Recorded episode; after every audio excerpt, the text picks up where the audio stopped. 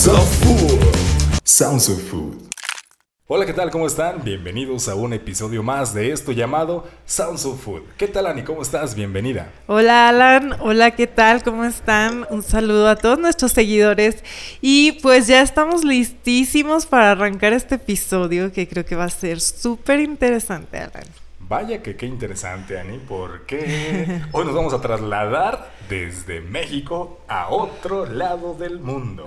El día de hoy tenemos a un chef mexicano que reside del otro lado del mundo, como les comentaba, lejos de nuestro México y que además es representante de marcas gastronómicas y ha participado en competencias como San Peregrino Young Chef, eso fue en el 2017, y también ganador del AHBD Young Chef Competition en Hong Kong. Le damos la bienvenida al chef José Alfonso Rodríguez Portillo, o como él mismo se denomina en Instagram, Alfonso Cocinero. ¿Qué tal Alfonso? ¿Cómo estás? Bienvenido. Hola, muy buenos días por acá, muy buenas noches por allá. Gracias por la invitación. Gracias por la invitación, muy contentos de, participar y, compartir un poco de, mi experiencia eh, laboral, ¿no? Y cultural a la vez también. Sí, cómo no, qué interesante. Y te agradecemos mucho el espacio y el tiempo, ¿no, Ani? Claro que sí. Y bueno, vamos a comenzar. Tenemos esta preguntita para ti. Cuéntanos, eh, ¿dónde te encuentras ahorita? ¿En qué parte del mundo estás? ¿Y qué es lo que estás haciendo por allá? Eh, sí, bueno, ahorita estamos en Hong Kong, China. Eh, yo llegué por acá hace tres años he aperturado eh, algunos restaurantes. He abierto cinco restaurantes por acá en Hong Kong para diferentes compañías. Eh, pero actualmente trabajo para un club privado eh, de miembros. Este, entonces, pues manejamos varios restaurantes. Este, yo me encuentro en un restaurante donde se cocina Latinoamérica. y nada, ha sido una experiencia muy padre. Este, eh, la cultura, eh, la comida, todo esto. Wow, qué padre, fíjate, ni allá es de día, aquí es noche, es bastante la distancia que estamos por acá, pero pues eh, la gastronomía ahí está bien, representando México y qué padre, Alfonso, es, es, muy bonito, yo creo que pues viajar, conocer y representar pues a tu país. Y para esto va una siguiente pregunta que, bueno, que te queremos hacer. Las conexiones entre Asia y México nosotros hemos visto que siempre están, ¿no? Porque incluso empresas eh, pues asiáticas aquí residen en, nuestro país, en diferentes lugares o estados de la República Mexicana. Y también nosotros mismos vemos que aquí hay pues ya muchos restaurantes, tanto de, de cocina china, tailandesa, japonesa. Entonces siempre está ese vínculo ahí desde nuestras culturas. Eh, la pregunta es, Alfonso, ¿ha sido complicado eh, cocinar allá, teniendo en, eh, teniendo en cuenta esta conexión con, con nuestras culturas? Claro, eh, bueno, yo creo que sin duda hay, eh, el tema de ingredientes, algunos de ellos no se van a encontrar, pero uno como cocinero siempre los va a adaptar a la cocina, en este caso si estoy haciendo cocina mexicana. yo creo que lo más difícil ha sido el tema eh, cultural, quizá, porque la, la, forma de comer acá es muy diferente a la de México. Eh, mm, me refiero en sabores, eh, texturas. Este, de repente la cocina mexicana tiene otra visión fuera de México que, bueno, como todos sabemos, es más el término Tex-Mex, lo que más se conoce por, la, por los extranjeros. Claro. Pero actualmente pues ah, vemos muchos chefs mexicanos que estamos como implementando nuevas, eh, la nueva educación, ¿no? De lo que realmente es la cocina mexicana. Y yo siempre he dicho, ¿no? O sea, la, la real cocina mexicana, vela a probar a México. Simplemente nosotros como chefs somos embajadores y pues aportamos un, un granito de arena como para que nos volteen a ver y nos vayan a visitar a México, ¿no? El tema de, pues sí, de, texturas y sabores ha sido lo, lo, que más se podría decir que se complicó al principio, eh, porque pues se tiene que adaptar al producto que ellos comen, ¿no? Eh, por ejemplo, eh, nosotros comemos tacos de lengua, ellos también utilizan la lengua de res, entonces son puntos a favor. las cocciones, por ejemplo, de la carne, o sea, en este caso una lengua, va a ser diferente porque a nosotros nos gusta suavecita, eh, casi desbaratada, y acá les gusta un poquito que se defienda el paladar todavía. Entonces hay que darle el punto como de durita, pero si yo la cocino en México, pues me van a decir no está bien cocida, pero acá es. Ahora sí que, que una, lucha entre lengua y lengua, ¿verdad? sí, sí. Entonces ese tipo de, de, cosas son las que más se adapta a uno. El tema de producto, eh, hay muchos proveedores que traen producto mexicano y también hay, este, hay uno específico que es este mexicano que eh, tienen su tortillería por acá y ah, nos surten varios productos. Este, entonces, pues de ahí tratamos de apoyar eh, respecto al proveedor que viene de México y también al local, ¿no? Por el bien del negocio. Este, que de nada sirve, no sé, me encuentro un chile de árbol carísimo que viene de México, cuando aquí puedo conseguir un chile seco muy parecido que viene de quizá de India y es mucho más barato y pues es como el balance, ¿no? De, de, cómo llevar el negocio y cómo hacer las cosas este, para el beneficio también del mismo. Claro, a la, vez siendo realista del lugar donde estás, ¿no? O sea, tratar de, de, a los comensales darles una buena experiencia. Eh, pero fíjate, la verdad es que interesante porque, porque digo, wow, eh, cómo hay ingredientes de alguna manera muy parecidos que puedes eh, sustituirlos por otros, como tú, como tú comentabas, y, a la vez tener esa recepción del paladar eh, extranjero, ¿no? Que, que, también no es lo mismo sabemos comer aquí en México que allá, pero tú tratas de darle la mejor idea posible, ¿no? Sí, exacto. yo creo que es lo ideal, ¿no? al principio siempre va a costar trabajo ese tipo de, de educación, ¿no? De fomentar pero creo que se, ah, en los últimos años se ha hecho un buen trabajo de varios cocineros alrededor del mundo eh, eh, y creo que, que, hay que seguir en esa línea, ¿no? Yo, por ejemplo, soy de Guadalajara y mi cocina es más como eh, pues de esa región y mi, mi, padre era de Colima también, entonces como muy de esa región. sin embargo, conforme a mis experiencias laborales que he experimentado, pues surge como mi nueva cocina, ¿no? Es como hago cocina mexicana, pero no hago cocina tradicional, tradicional, sino que le aporto pues, un poco de lo que he aprendido en mi experiencia. Claro, que estamos conociendo dónde ha estado este buen chef. Y lo que comentaba lo que comentaba también de irse adaptando, ¿no? Que, que vas adaptándote con lo que con lo que tienes. Y bueno, eh, ¿qué platillo o, o ingrediente mexicano eh, es lo que te agrada más? Eh, bueno, me gusta mucho la cocina. Bueno, yo creo que el país es muy variado, pero eh, pues, tuve la oportunidad de vivir en Mérida. Me encanta la cocina de Mérida, la cochinita pibil, el recado negro. sin embargo, pues la tortita ahogada no, no falla como buen jalisciense. Claro. me encanta la, la torta ahogada, el pozole, los antojitos mexicanos los sopes, enchiladas, todo, todo ese tipo de antojería me, me encanta. Sí. Oye, y, a la gente de allá, ¿tú qué, qué, ingrediente has notado que más les gusta con toda tu cocina? ¿Ya, ya has cocinado? Eh, bueno, digamos que tras darles estas, estas, experiencias, pero ¿qué platillo notas que dices, wow, son bien amantes de, de este platillo en específico? Mira, cuando yo saqué el, el taco de lengua, fue así como que, bueno, vamos a intentarlo. Este, entonces, lo puse recién que llegué a Hong Kong en el restaurante que estaba y, funcionó muy muy bien. Este, lo servía con eh, salsa verde y chicharrón este, crocante, entonces era ahí como el juego de ah, texturas de la, de la lengua bien cocinada, porque yo la seguía cocinando como la cocinamos allá. La salsa un poquito picante y la textura crujiente, entonces era un bocado muy completo, muy, muy agradable también. Y, y, también acá se come, el público también eh, consume picante. Eh, no en su mayoría, pero sí hay buen porcentaje de, gente que consume picante. Eh, también acá hay, cocinas muy variadas, en las, como en México, entonces algunos no comen picante, otros sí, otros, otros niveles muy bajos. Pero sí, te puedo decir que el taco de lengua fue, y creo que todavía está en el restaurante de ah, donde yo, cuando yo abrí. Sí.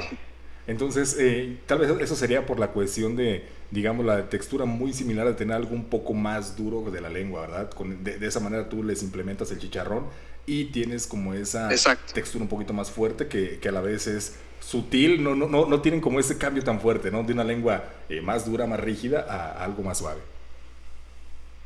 Exacto.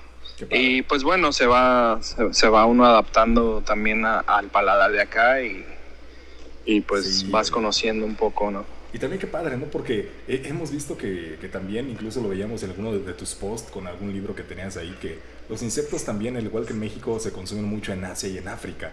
Eh, ¿qué, ¿qué, insectos tú has visto que, que, o has encontrado interesantes allá? Y además, platícanos como qué sabor tienen. Mira, el tema de insectos en China no, no lo veo tan, tan común. En Tailandia sí. Ah, en Tailandia, ah, sí. puedes encontrar este, escorpiones. Este, acá en China también puedes encontrar hormigas. Eh, la que consumimos en México, la primordial es la chicatana, que es temporal. Y, pero no, no, yo no la, yo no la tengo acá ni, ni me llega por acá. Este, pero el tema de insectos en Tailandia es más como escorpiones, este, gusanos también, hormigas, eh, chapulines, eh, y también están como en secados, ¿no? De alguna forma, de, para que se conserven, mm, y con un poco de, sal. muy, muy similar a lo que consumimos en México en insectos. Ya ves que son un poco crocantes, están secos.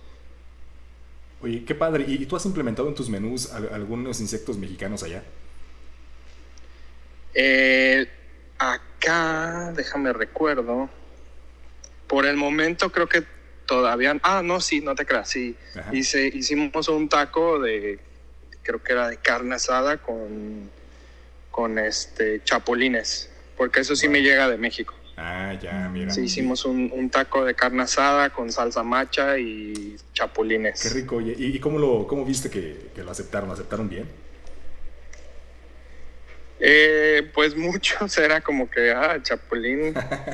Pero pues bueno, se, le hacía como una introducción, ¿no? qué padre. Bueno, así se consume en México, es un alimento eh, considerado como superfood este, con mucha proteína, este, no, no, es un, no es un insecto que, que esté revolcado en, en, suciedad, no sé, como no sé, en excremento, cosas de ese tipo. Sí, yo creo que también sí. así fue tu, tu, primera impresión, Ani, cuando comiste chapulines. ¿cómo, ¿cómo, fue? ¿Sí no, pero sí, sí me gustó. ¿Sí te gustaron Sí, los taquitos. claro. Ok, bueno, tenemos otra preguntita por acá. Este, tú has visitado restaurantes que están en las listas gastronómicas con estrellas Michelin. ¿Qué nos puedes contar acerca de esto? ¿Qué es lo que más te ha sorprendido de todo esto? Eh, yo creo que el, es un conjunto de experiencia, tanto en comida, en servicio, en toda la experiencia que conlleva la filosofía detrás del chef. Yo, por ejemplo, estuve prácticas en Noma eh, cuatro meses y te puedo decir que tanto como cocinero como eh, cliente, porque también eh, fui y comí ahí, es una experiencia muy completa, ¿no? Que te, pues, transmite toda la filosofía de, cada chef, ¿no? Un restaurante con estrellas Michelin prácticamente es otro nivel. Es una filosofía única y, hay un trabajo detrás muy fuerte, mucho trabajo, muchas horas y, mucha creatividad detrás de, la persona, de la cabeza del restaurante.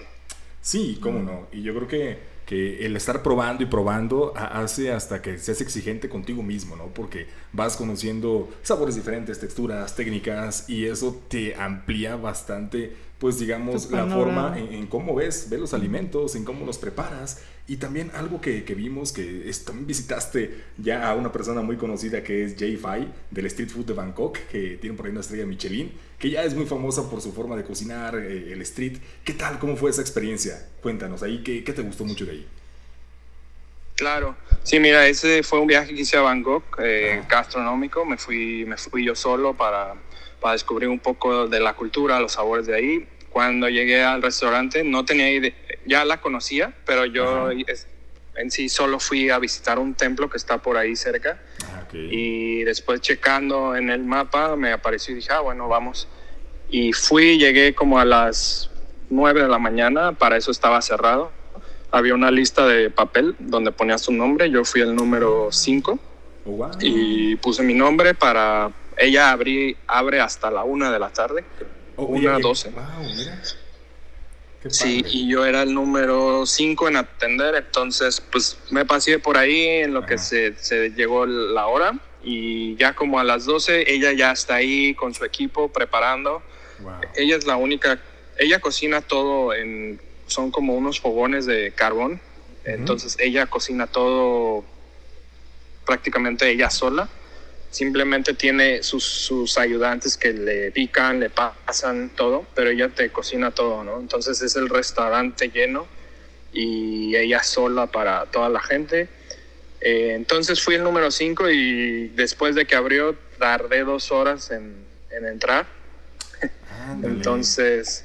Pero, ¿por qué? porque entonces, la gente como tarda mucho en... Por, porque se tarda en, en atender cada mesa eh, había mesas como de cinco, entonces ella sola mm. cocinando para cinco y después a la otra mesa y así. Wow. Eh, cuando estuve ahí pedí el omelette famoso que tiene ella de, de crab, de cangrejo. Eh, usa productos de primera calidad y el, y el, y el omelette estaba perfecto, perfecto, o sea, de, sí. Tú eres amante de los tan igual, ¿te ¿qué, textura es? Como muy esponjadito, muy suavecito, así. Por fuera está envuelto perfectamente, por dentro todavía está cremoso. Ah, eh, todavía el huevo como que ahí se derrite un poco y te, encuentras los pedazos grandes de carne de cangrejo y, y te sirve una salsa tailandesa, no, no, no tengo idea cómo se llama, picante, entonces lo complementas muy bien. Qué padre, ¿no? Entonces es como una sensación carnosa. Es, comfort food. ah, mira, qué rico. Qué rico. Oye, y, y de, estando ahí, ¿qué, ¿qué, aprendiste tú como para aplicarlo en tu cocina? ¿Qué te gustó mucho? Pues a mí siempre me ha gustado cocinar con fuego. Creo que es, es el, el mayor invento del ser humano en términos de, gastronómicos, yo creo, y, y cambia, claro, y, cambia todo, para mí el fuego cambia las texturas, los sabores, este, la jugosidad de una carne. Eh, yo creo que una cocina sin fuego, te lo digo porque acá cuando llegué no, muchas cocinas son de inducción, no hay, no hay fuego por término, este, términos de seguridad por incendios, etcétera. Eh, pero sí se, se, extrañaba, ¿no? Ahorita ya pues tenemos este, algunos yakitori que son como asadores japoneses, eh, grills con fuego, entonces siempre me ha gustado mucho cocinar con, con fuego y, y, de lo que aprendí con ella fue que pues lo básico es lo más rico, ¿no? A veces no, no es necesario eh, volverse loco en una preparación cuando lo más más sencillo y puro es lo más rico, ¿no? Ahora sí que menos es más, ¿verdad? Claro. Wow. Qué padre. Sí. Se nos antojó, ¿verdad? Ese y bueno, vamos a regresar un poquito el tiempo. Coméntanos más acerca de dónde eres originario y cómo comenzó tu amor por la comida. Eh, pues soy de Guadalajara de Guadalajara, Jalisco. Mi padre era de Colima y mi madre era de, Guadalajara. Este, crecí con la cocina de Jalisco, con las dos cocinas más bien. Mis abuelas cocinaban delicioso. Eh, entonces pues aprendí mucho de esas cocinas. y, y, bueno, este, nada, me, me, me, enamoré de la cocina desde que tenía, pues desde que prácticamente desde que mis padres me inculcaron visitar eh, restaurantes, visitar este, buenos lugares para comer. Mm, y, y, así nada, prácticamente. Sí, y entonces, ¿y te metes a estudiar gastronomía o cómo, cómo pasa eh, esta parte ya laboral? Yo empecé a trabajar en un restaurante, yo empecé a trabajar en un restaurante este, a los 13 años por pura casualidad. Iba, iba yo caminando y vi el letrero se solicitan cocinero. Para ese entonces, pues no, a esa edad, pues necesitas una autorización para trabajar en esos tiempos. Pero con mucho gusto me recibieron y siempre que voy a Guadalajara visito ese restaurante porque todavía existe y ah. algunos compañeros todavía siguen ahí. ¿Y cuál restaurante será? Siempre es un restaurante de hamburguesas ah, y carnes asadas. Que se encuentra pues cerca de Plaza del Sol en Guadalajara. Entonces, pues sí, siempre voy como ahí, recuerdo mis mis inicios, ¿no? ya después, sí, ya después, este, pues eso fue a los 13 años, ya como a los 19, 20 estudié la carrera de gastronomía en, igual en Guadalajara. Ah, mira, ok. Sí. Oye, pero qué padre, ¿no? Porque esas cosas que son así, Ani, que, que simplemente... Son espontáneas. Sí, ni lo esperas, ¿no? Es, es, más que el destino que te está llamando. Este es tu camino. Y dices, wow.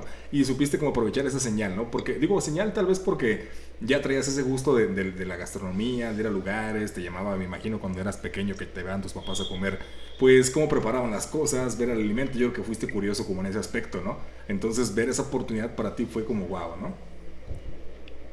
Sí, claro, y de hecho, eh, pues uno siempre tiene detrás otras profesiones como otros este, ideales a seguir. Yo, por ejemplo, quería ser, eh, al principio, muy al principio, quería ser futbolista, ¿no? Ah. Ya después con los, con los años dices, bueno, ya me estoy haciendo viejo, está pasando el tiempo, ah. tengo que estudiar. Quería estudiar de arquitectura porque el tema de, de diseño siempre me, me ha llamado mucho la atención. Pero bueno, ahora diseño platillos, ¿no? Sí, ándale, sí, que también es muy padre porque sí. eh, eh es, un arte. Sí, es un arte. Ajá. Sí, sí. Es muy interesante. Y también yendo un poquito más, adelantando un poquito el tiempo, también hemos visto que pues ya has participado en, varias eh, competencias, tanto en México como en el extranjero. En el 2015 ganaste el premio Mejor Cocinero Nacional de Pinchos y Tapas en la Universidad Tecnológica de San Miguel de Allende, ¿verdad? ¿Sí es así? Así es, sí, así es. ¿Recuerdas el platillo y, crees que de ahí ya empezó como a nacer eh, tu gusto por, las competencias? Sí, mira, yo empecé a competir desde que empecé a estudiar. Eh, ya a los 20 ya había ido a dos competencias en equipo. Y ya pues por mi cuenta después empecé a buscar competiciones. Mm. Esa fue una competición de tapas. De hecho hice una mezcla mexicana asiática Siempre he hecho esas ah, mezclas. y, nunca me imaginé que fuera a parar a Asia. A ti el destino te está buscando de diferentes maneras, Sí. Entonces hice una tostada de, de calamar ah, con este salsa de. Se llama salsa hoisin, que es una salsa con. Hoisin sauce. Eh, es como tipo agridulce, entonces llevaba humus, chicharrón, eh, vegetales encurtidos. Y, bueno, fue una bonita experiencia porque eh, fue el primer concurso que gané en mi carrera y, nos fuimos, como premio, pues nos fuimos a, Barcelona. Este, estuvimos ahí en, una escuela de cocina con, un chef, español. Tony Botella es el chef. Perdón. Sí, sí, exacto. Ahí estuvimos con él. Eh, pues tenía, ¿qué? 23 años cuando gané, 24, entonces, pues para mi, mi, desarrollo profesional fue muy bueno el haber aprendido de ese chef. Claro. Este, y muy bonita experiencia. Y yo creo que, que de ahí también como que despierta en ti esa parte de caray, como esas emociones, ¿no? Que, que, a lo mejor no las puedes encontrar solamente en un restaurante, porque vas a encontrar emociones en cada cosa que hagas distintas, ¿no? Y cada una complementa a la otra. Entonces, el, el, hecho de estar en una competencia creo que es muy interesante, porque por ahí tuvimos la fortuna eh, eh, en algún, hace dos años, nos invitaron como eh, jueces de, los hoteles del Grupo Presidente. Y, y, era bien padre, ¿no? Porque era como ver quién ganaba y sacaba el platillo para, para la, nueva carta. Y dices, wow, se, se, vuelve súper padre, la gente ahí emocionada. Entonces eh, es como un tipo reality ahí, ¿no? Y dices, qué, qué, qué, chido, o sea, qué padre. Y, y todo eso te da un tipo de experiencias que no las vas a encontrar, diga lo que te decía, en un restaurante. Entonces de ahí empiezan a nacer y, a querer como eh, conocer esa parte. Entonces, yo creo que eso crees que influyó en ti para ahora eh, lo que estás haciendo, como que tú dijeras, wow, esto me gustó mucho, voy por este camino.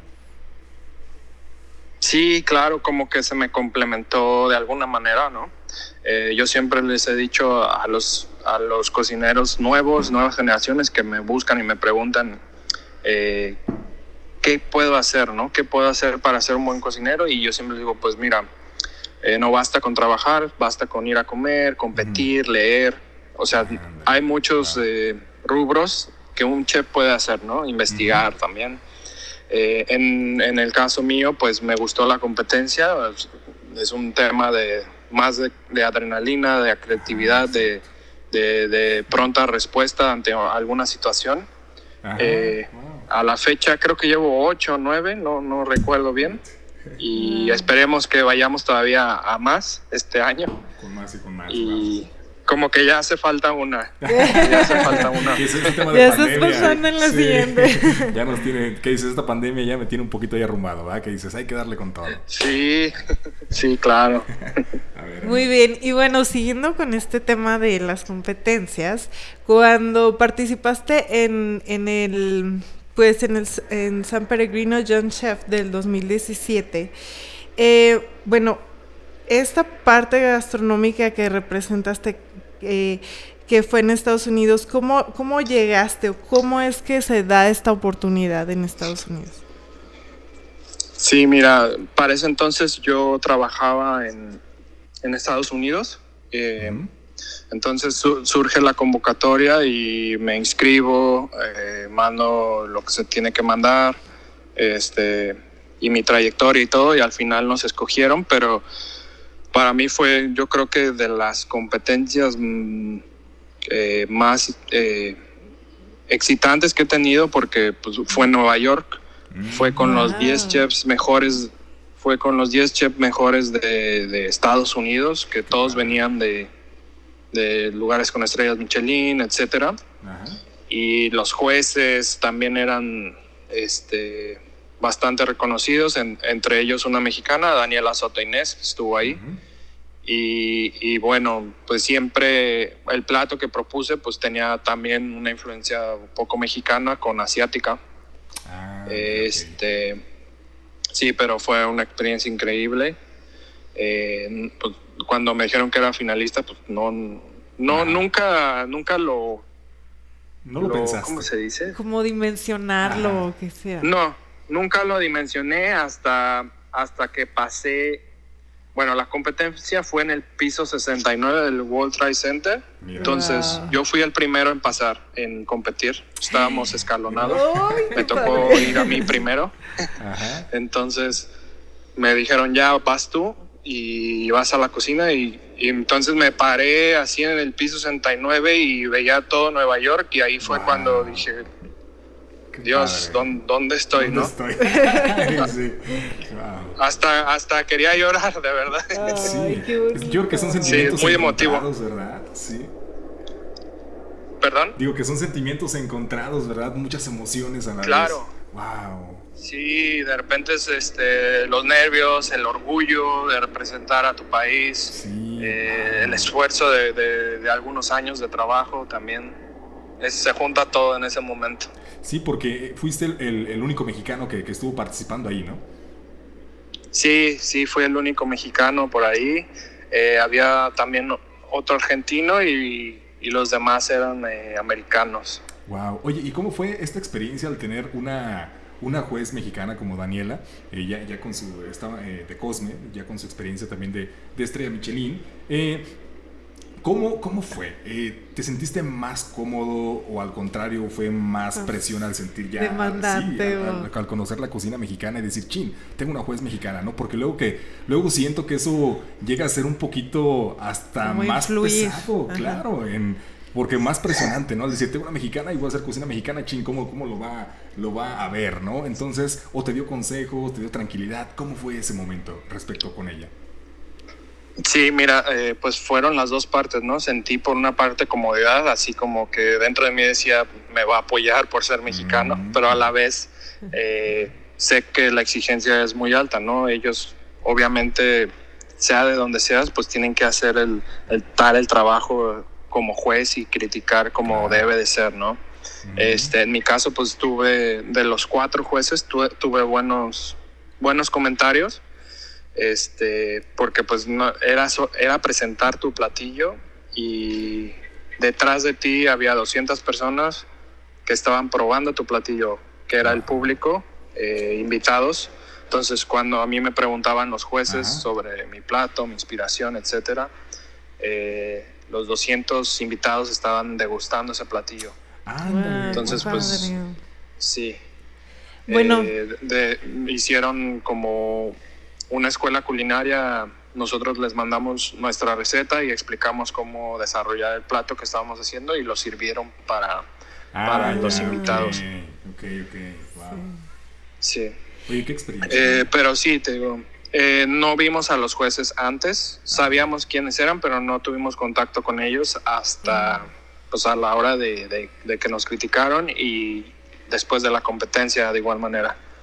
Pero todos son muy, este, muy profesionales y, muy, muy buena onda. Incluso alguno nos dijo, no, yo no sé qué hacen aquí, o sea, yo no podría estar en una competencia. Yo, yo soy más chef de estar en mi restaurante, pero me veo como ustedes y me pongo de nervios, ¿no? Es, es, que es otro cantar, ¿no? A pesar de que es gastronomía, y son otros nervios de acero, ahí los que tienes que tener, porque no, imagino. Wow. Claro. Y bueno, pues ya nos tienes muy enganchados con esta experiencia. Y nos podrías contar qué platillo hiciste, si recuerdas el momento eh, cuando decidiste hacerlo. Y, y bueno, ¿cómo ¿Cómo se dio ese proceso creativo? Sí, mira, yo hice un plato donde mezclé mar y tierra. Este, me recordé mucho a, lo que es este, la costa de México, las montañas, todo eso me inspiré en producto mar y tierra. Entonces hice, hice un mole con cerdo y, bueno, la proteína era un cerdo y un calamar. Eh, hice, usé técnicas eh, asiáticas de igual manera y, el plato se llamaba Luna en Arrecife. Ah, se veía como oscuro, como, como un arrecife en la noche, este, como un, sí, algo así como una playa oscura. Este, sí, entonces pues tenía, tenías los cinco sabores, eh, salado, dulce, eh, amargo, ácido y el umami también. Entonces puse esa filosofía en el plato, ¿no? Los, los cinco sabores. Wow, qué padre. Y amargo también. Oye, y esta, o sea, ¿cómo es tu proceso creativo? De tú, digamos que simplemente te pones a pensar, estás viendo algo eh, con música, te inspire. leyendo, o cómo, cómo se da, o de repente solamente llega ese chispazo y dices, caray, ya sé lo que tengo que hacer. Ese chispazo siempre llega en los momentos más inesperados, pero te puedo decir que la, la, inspiración está en todos, todos lados, ¿no? O sea, igual mañana me voy a la playa y, y me pongo a mirar el, el, este, el atardecer y se me viene una idea. Eh, ya, ya de ahí, como la inspiración es primero y ya de ahí viene el proceso creativo más eh, en términos técnicos, que es eh, analizar el producto, qué técnicas le puedo aplicar a ese producto, qué sabor eh, le puedo dar, qué textura le puedo dar. Y de ahí, o sea, de un producto se desenglosan miles de técnicas, miles de, presentaciones, de sabores.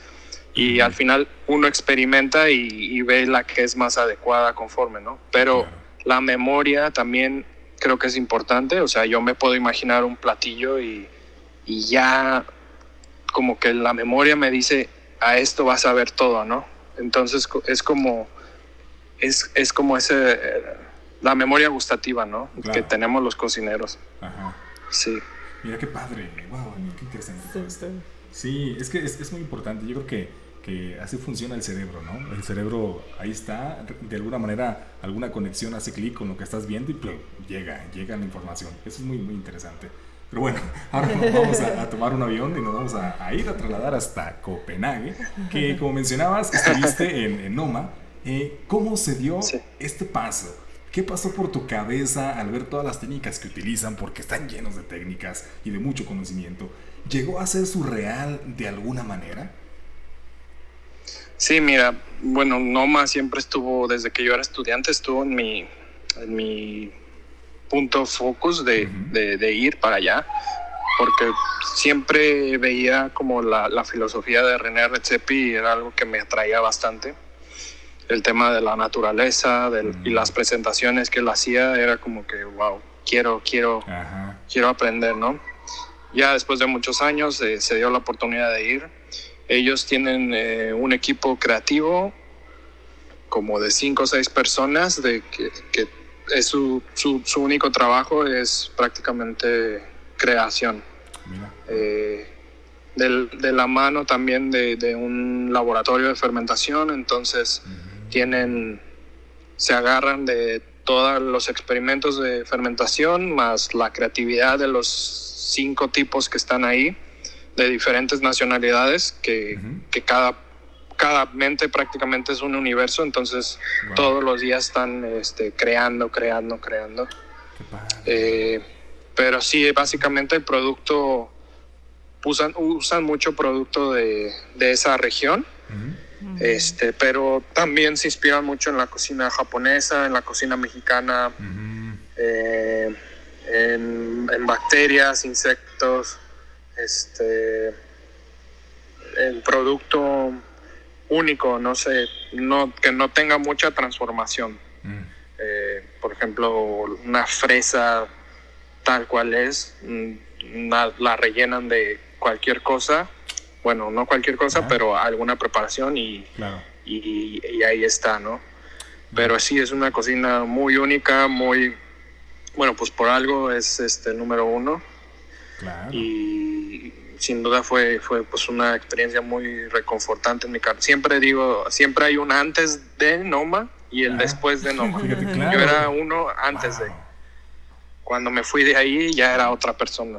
Sí, es que fíjate que todo esto me lo imagino como, como una gran universidad, ¿no? O sea, es un restaurante, pero cada área tiene, es muy específica porque, claro, llegar a tener hasta un, laboratorio para ver el crecimiento de bacterias, dices, qué interesante, ¿no? O sea, ¿hasta dónde quiero llegar? Quiero llegar al punto de inicio del producto, conocer mi producto realmente, cómo está funcionando, cómo se trabaja, y, no quedarte como eh, con la parte de que mi cocina es tradicional, simplemente sino vas más allá, sigues implementando técnicas diferentes, te apoyas de otros países, de otras culturas, tanto que vemos que varios mexicanos ya han estado ahí eh, en OMA, recuerdo a Armando Cajero que en paz descanse, también estuvo por ahí. Entonces eh, dices, wow, caray, Qué, qué, interesante y sobre todo pues marca eso que, que tú acabas de, de, de, comentar, ¿no?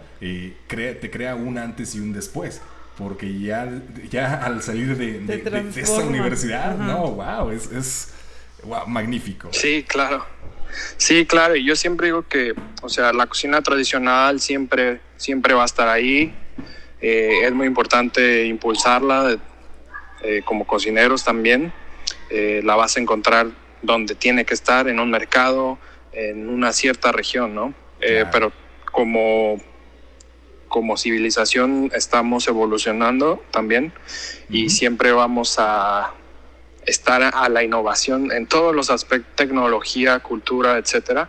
Y en la cocina también así pasa. Entonces, el decir no a algo, el, ser puritanos y decir la, la, cocina tradicional es la única, pues de alguna forma te vuelve un poco cerrado. Eh, siempre va a haber tendencias, como en todo hay y hay que aceptarlas, tomar lo mejor de ellas y, y seguir innovando, ¿no? Evolucionando también como cocineros, porque en este camino pues nunca, nunca vamos a dejar de aprender. Claro, y por ejemplo, bueno, eh, la siguiente pregunta puede ser un poquito sensible para, para el público. igual hablando ahí, ahí en Noma. caray, te vi en, unos, en unos videos y unas fotografías con algunos patos, trabajando ahí unos patos, me imagino que ya ya, ya sabes por dónde voy. Entonces, este, eh, por ahí saca los cerebritos, eh, los dejas en un, lugar y la pregunta es, ¿cómo utilizaste eh, ese, pues sí, ese órgano? ¿Cómo, ¿Cómo lo utilizaste? Y es difícil manejar ese producto. También, caray, quiero hacer, recalcar que, que todo esto no es como una crueldad animal, sino yo considero que es, va más allá. Conocer realmente, como mencionaba hace ratito, cómo es eh, manejar lo que no es lo mismo a lo mejor ya comprar las cosas hechas, ya, ya listas, que tú mismo hacerlas, ¿no? Porque de esa manera vas a entender y tienes un respeto hacia el ingrediente, un respeto hacia el producto, al productor y sobre todo pues al animal que tienes en tus manos, ¿no? Claro. Mira, este tema yo creo que sí es sensible. De hecho, cuando posteé eso, varias personas que no conozco, como yo creo que eran eh, veganas o no sé, sí me, me, escribieron como de que, hey, ¿por qué esto? Pero bueno, al final son puntos de vista, ¿no? Y desde que el ser humano tiene existencia ha consumido animales y cada quien es libre es libre de consumir este el alimento que desee, ¿no? Al final, si tienes respeto por el producto, como decías, el, el respetar temporadas, eh, tiempos de veda, de no sé, eh, y darle, lo, por ejemplo, ese tema del pato, eh, bueno, la gente consume la carne del pato, ¿no? Entonces ya es un tema más de sustentabilidad, de usar otras partes del pato y no desperdiciarlas, ¿no? En este caso, en Noma usábamos prácticamente todo, todo, todo el pato eh, para, para presentar, para consumir, este, las plumas también para presentación, todo, ¿no? O sea, aprovechábamos la mayor parte del producto para, para desarrollar este tema de sustentabilidad, ¿no? También de, no, del no desperdicio. Eh, ahí mm, se servía en tempura, lo hacíamos en tempura. Entonces cuando lo consumías era un bocado este, crispy y, y, ya cuando se te derretía como mantequilla en la boca. Es como, no sé, comer este sesos en México o, una textura así como eh, muy acremada. Mm, este, que bueno, muchos dirán ah, cerebro de pata. Yo también lo decía, pero bueno, este, cuando lo consumes, cuando ves el trabajo detrás, o sea, eh, más de 14 horas eh, invirtiendo, limpiando patos, limpiando cerebros de pato. es un proyecto de mucho trabajo, mucho esfuerzo, ¿no? Eh, como viste en el video. entonces... Hay mucha técnica, ¿verdad? Entonces sí, sí, mucha técnica, mucha paciencia, eh, mucho, mucho esfuerzo, mucha disciplina, ¿no? Que al final pues no, no vas a no pasártela de lujo, ¿no? Vas, vas un poco a sufrir, vas a aprender. Este, y pues, eh, todo lo bueno siempre va, va a costar, ¿no? Siempre hay que poner esfuerzo para, lograr cosas más grandes. ¿Cómo no? Wow. De acuerdo. Sí. Muy bien. Y bueno, ahora nos ubicamos un poquito en el momento, en tu presente. Eh, ¿Por qué Hong Kong? ¿Por qué, por qué elegiste ir para allá? Eh, mira, yo creo que Asia era el punto. Ahora sí que mm. donde me hubiera puesto el destino, ahí iba. Se dio la oportunidad acá por algunos contactos que yo tenía en ese tiempo. Y pues Hong Kong para mí ha sido pues como otra casa, ¿no? Es una ciudad muy cosmopolita, donde la competencia está muy fuerte, siempre está muy movido la, la ciudad, siempre hay este, nuevas tendencias, eh, nuevos restaurantes, eh, tenemos por acá estrellas Michelin, tenemos este, 50 eh, Best Restaurants. Eh, hay mucha competencia y, para, para, un cocinero yo creo que es un buen punto de, desarrollo, ¿no? El choque de culturas también, que hay, eh, hay muchas cocinas de Japón, de pues todo lo que alberga Asia, ¿no? Tailandia, Japón, Vietnam, este, eh, Indonesia, Filipinas, de todo eso absorbe, se absorbe por acá. sí. Entonces ya has puesto el ojo ahí y dijiste, me voy para, para esa zona. Y, wow, mira, o sea, de, de alguna manera eh, lo, que, lo que piensas, más bien lo decretas, ¿no? O sea, tú, eso es como, veo que, que, que es parte de tu esencia, te pones un objetivo y, y trabajas, ¿no? Simplemente estás eh, apuntando diariamente, diariamente hacia ese objetivo, ¿no? Sí, claro, pues al final, eh, como me han, quizá me dijeron familia o mis padres, eh, quieres algo que te cueste, ¿no? Al final nadie te va a regalar nada. Si tú quieres ser el mejor en algo, pues tienes que trabajar para ello, no, no, no vas a llegar de un día a otro, ¿no? Y es un proceso como todo, ¿no? Yo creo que hubiera llegado a la selección mexicana, mira, si hubiera sido, si hubiera sido futbolista.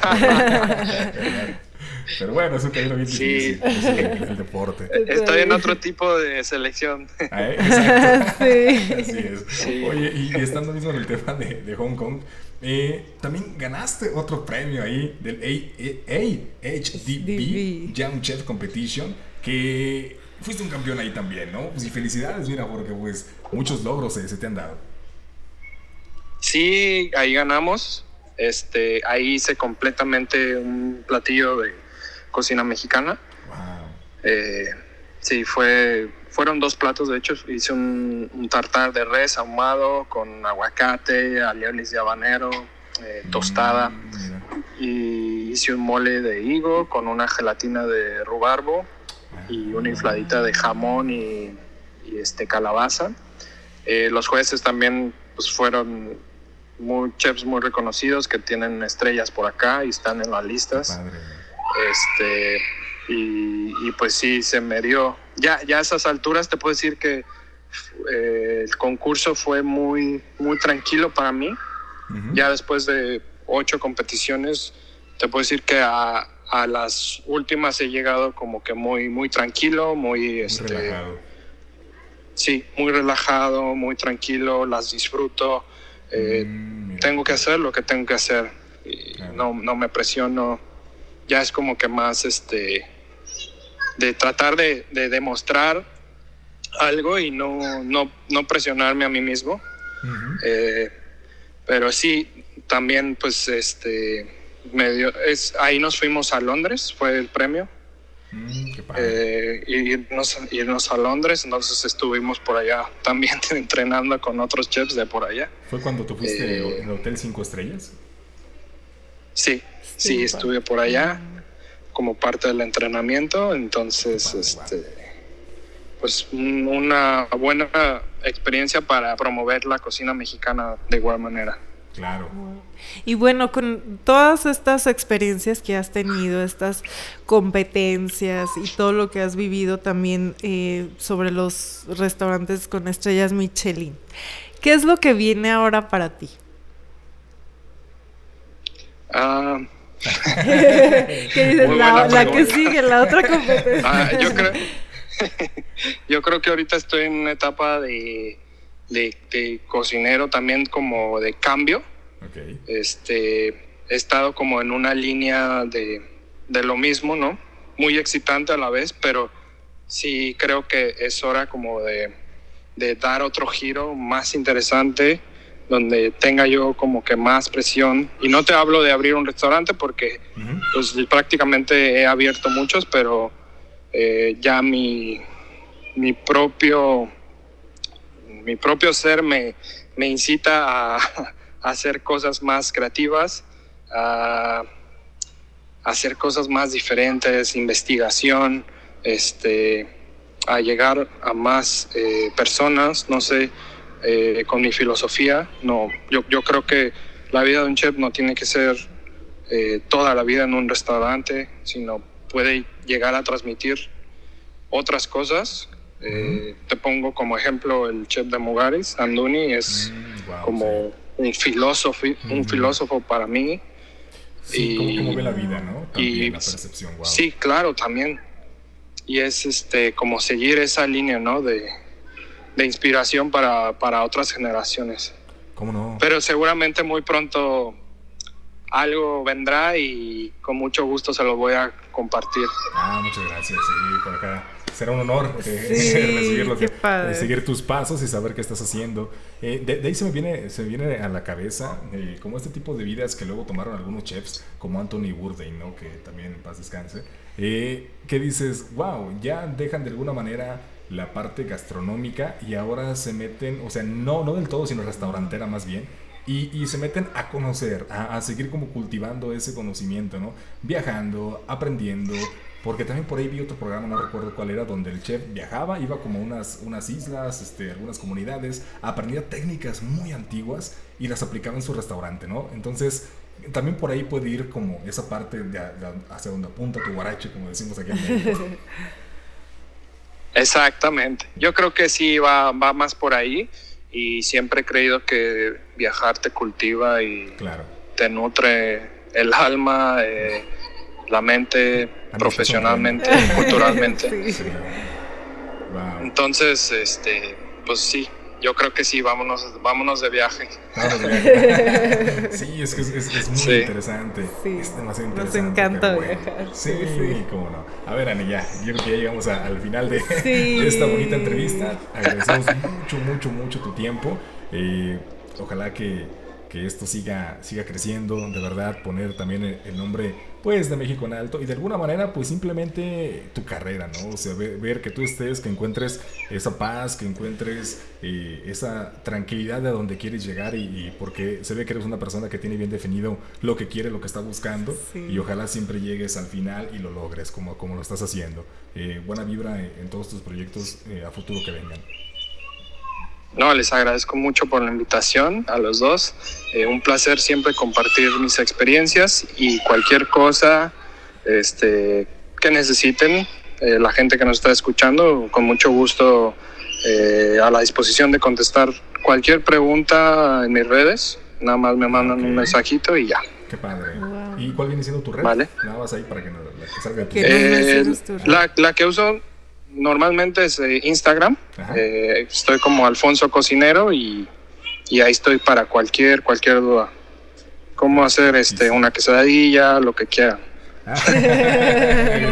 Qué padre. Sí. Ok, bueno, pues eh, ya estamos llegando al final y solamente algunas, algún consejo o algún comentario para nuestros seguidores. Ya para finalizar. Este, pues bueno, si, si eres estudiante, échale ganas, trabaja duro, eh, disciplina, eh, es un camino largo, inspírate, lee, investiga. Si eres este, un aficionado de gastronómico, pues sigue disfrutando de la buena cocina, viaja, eh, disfruta, ¿no? Cultívate de, muchas culturas. Qué padre. Sí, wow. Muchas gracias. bueno, y ojalá en algún momento eh, lleguemos a visitarte en algún proyecto que tengas, probar, saber qué es lo que haces y, sobre todo pues conocer ya al Alfonso de, de, este 2022, que tal vez ya más adelante esté un poco aún más todavía cuajado con más conocimiento y más conocimiento, porque pues no, México, Estados Unidos, eh, ya te fuiste a Asia, Inglaterra, eh, entonces dices, este, bueno, Copenhague, lo que es Dinamarca. Entonces, wow, ya, ya traes una, un gran rodaje. Eh, ¿Cuántos años tienes, Alfonso? Ahorita nada más para saber. Tengo 32. Fíjate, los 32 años y ya todo este camino. Wow. Entonces, eh, a, a, todos los chefs cocineros que nos están escuchando, tómenlo como una gran motivación. Pueden hacerlo, pueden lograr, pueden, anímense. Wow, ahora sí que se atrevan, ¿verdad, Alfonso? Claro que sí, nunca es tarde tampoco para empezar, así que hoy es un buen día para levantarse. Así es, el día de hoy. Así que hoy mismo, si ya no están a gusto en su trabajo, renuncien y váyanse a otro país. no es cierto. No, no, no. Les mandamos un saludo, un abrazo eh, a toda la gente que nos está escuchando. Alfonso, nuevamente, muchísimas gracias. Muchas gracias. Estamos en contacto. Muchas gracias. Y bueno, que tengas un excelente día allá y nosotros, pues, una buena noche por acá. Que pasen linda noche. Muchas gracias. A ti, Alfonso. Estamos en contacto. Adiós. Gracias. Pues listo, Ani, ya terminamos esta bonita experiencia. A ver, Ani, tú ya estuviste por allá, por ese lado, y platícanos tu experiencia, ¿cómo fue? Ah, ¿En dónde exactamente? Ah. Ándale, verde. estuviste por las No, pues sí. Ay, me encantó. Me encantó ir. Y, y me encantaría ir a Tailandia también. Sí, ¿verdad? Sí, es un destino que también por ahí lo tenemos ahí las sí, playas. Sí, conocer la, cultura, los lugares, la gastronomía, todo es genial. Qué genial. Una gran entrevista que yo creo que a más de uno nos sirve como motivación, como inspiración. Eh, como resumen, puedo, puedo obtener, Ani, que si tú piensas y materializas las cosas, tienen que saber que la palabra es importante, la palabra y el pensamiento crean. Entonces, llenen su cabeza, llenen su boca de cosas buenas. No, eso créanme que les va a traer buenos resultados y buenas cosas en su vida. Entonces, mentalicen, díganlo, decrétenlo, pero díganlo, háblenlo, digan, yo quiero ser esto, eh, quiero ser bendecido de esta manera y así va a ser. Así es, Adán, y yo creo que, bueno, esta plática fue genial, ¿no? Con el chef. A mí me gustó mucho. Se me hizo muy emocionante todo lo que nos contaba acerca de las competencias, de esos concursos. estar en una ahí? Ay, sí. Qué padre. Qué padre. Sí. Ah, qué interesante. Bueno, pues Ani, ¿algo más que comentar? No, pues ya, que estamos llegando al final, que nos sigan en nuestras redes, ¿verdad, Alan? Sí, como Alani. Como Alani MX en Instagram, en YouTube. Y también el podcast lo pueden escuchar en Apple Podcast, lo pueden escuchar en Spotify y pues en nuestra página web que es alani.mx. Estén al pendientes porque así como eh, este chef... Eh, que nos, nos, hizo el gran honor de estar con nosotros. Alfonso, también ya tuvimos a Andrea, tuvimos vamos a tener a, les iba a adelantar al Grandi, pero no. vamos a tener este otro Tienen que estar pendientes. Tienen que estar pendientes porque realmente van a encontrar conocimiento, inspiración y sobre todo eh, mucho conocimiento. Sí, gastronomía. Gastronomía, hay mucha gastronomía. viajes, viajes por todos lados. Que tengan excelente día, que tengan excelente noche, cuídense y estamos en contacto. Esto fue Sounds of Food, Valle y Alan Ponce. Y también el papá de Ani. Rolo Valle. Ahí en los controles. Un saludo, que estén muy bien.